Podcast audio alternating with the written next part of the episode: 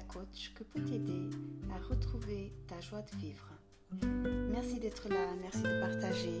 Je vous remercie tout le temps parce que ça me fait chaud au cœur, tous les partages, tous les mots euh, sympathiques que vous m'envoyez.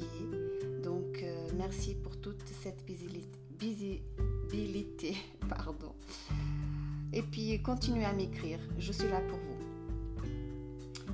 Alors, aujourd'hui, je te parle de ton enfant intérieur. Donc, euh, choisis de t'aimer et de t'apprécier. Quand tu éprouves de l'anxiété ou de la peur et que ça te paralyse, c'est peut-être un signe que tu as abandonné ton enfant, intérieur. Euh, pense à une manière de renouer euh, avec ton enfant intérieur. Prends contact avec toi, avec lui il fait une liste de 20 choses que tu pourrais faire euh, avec ton enfant intérieur que tu as perdu. Euh, comme par exemple lire un bon livre, jardiner, marcher, courir, prendre soin de toi avec un bon bain, euh, cuisiner, faire de la, de la balançoire, faire de la grimpe, dessiner, euh, courir partout dans la maison, chanter, bref, il y a tellement de choses que tu peux faire pour retrouver ton enfant intérieur. Euh, fais cette liste et puis fais au moins une activité par jour.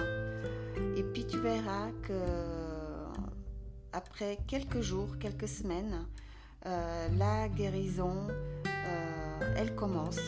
Tu verras les effets regarde, euh, tu regarderas en toi et autour de toi euh, et tu verras euh, toute la découverte et c'est super. Alors, je te motive à chercher ton enfant intérieur si tu sens que tu l'as perdu parce que tu sens de l'anxiété, de la peur, de la paralysie. Je te motive à le chercher et puis simplement amuse-toi. Amuse-toi vraiment comme si tu étais un enfant et puis tu verras que tu vas le trouver. Voilà, j'espère que j'ai pu t'aider. Euh, je te souhaite une belle vie.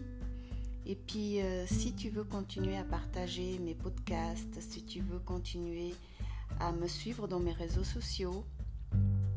Euh, je te remercie énormément. Et puis euh, voilà, je suis là. Et puis euh, merci pour ton écoute. Je te souhaite une vie merveilleuse. À bientôt.